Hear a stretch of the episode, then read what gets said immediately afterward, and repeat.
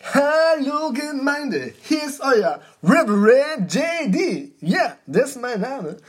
Ich hab geträumt und wenn Reverend JD träumt, dann träumt er richtig. Und eine Stimme sagte zu mir, Reverend JD, es wird eine junge Frau an dich treten und sie wird deine Hilfe brauchen. Und du, Reverend JD, wirst ihr helfen. Und ihr glaubt es nicht.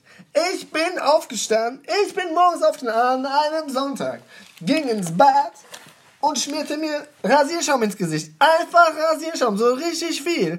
Und bevor ich zum Rasierer greifen konnte, bam, bam, bam, am Sonntag, am hellen Sonntag morgens früh, ballert es an die Tür. Und Reverend JD mm, geht runter mit vollem Schaum im Gesicht und reißt die Tür auf. Und sehe da ein Engel.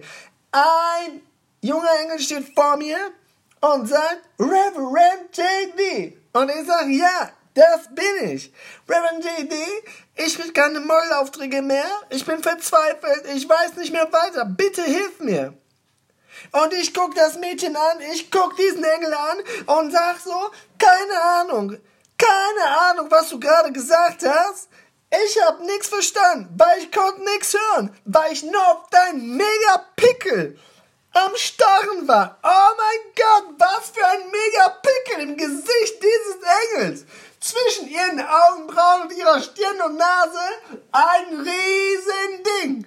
Und Reverend JD, mh, wäre nicht Reverend JD, wenn er dafür keine Antwort wüsste. Also ging ich in meine Küche. Ich ging in my kitchen. Und wenn ich weiß, was Kitchen ist, der soll googeln, verdammt nochmal. Da, wo ich meine Kekse mache. Mhm. Und ich suchte in der Schublade links, rechts, über mir, hinter mir und wo auch immer. Und ich fand dieses Pflaster. Und ihr kennt diese Pflaster, wo diese Tierchen drauf sind, richtig?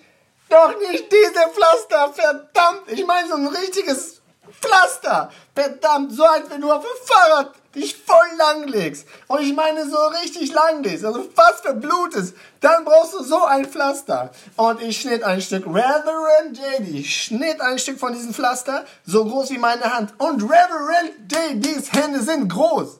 Und ich schnitt genau so ein Stück ab. Ging zurück zu diesen Engeln und Boom! Haut ihr das Pflaster voll mit ins Gesicht über diesen riesengroßen Pickel. Oh ja. Und dann ging sie weg. Und seitdem kriege ich Briefe. Reverend, du hast mein Leben gerettet.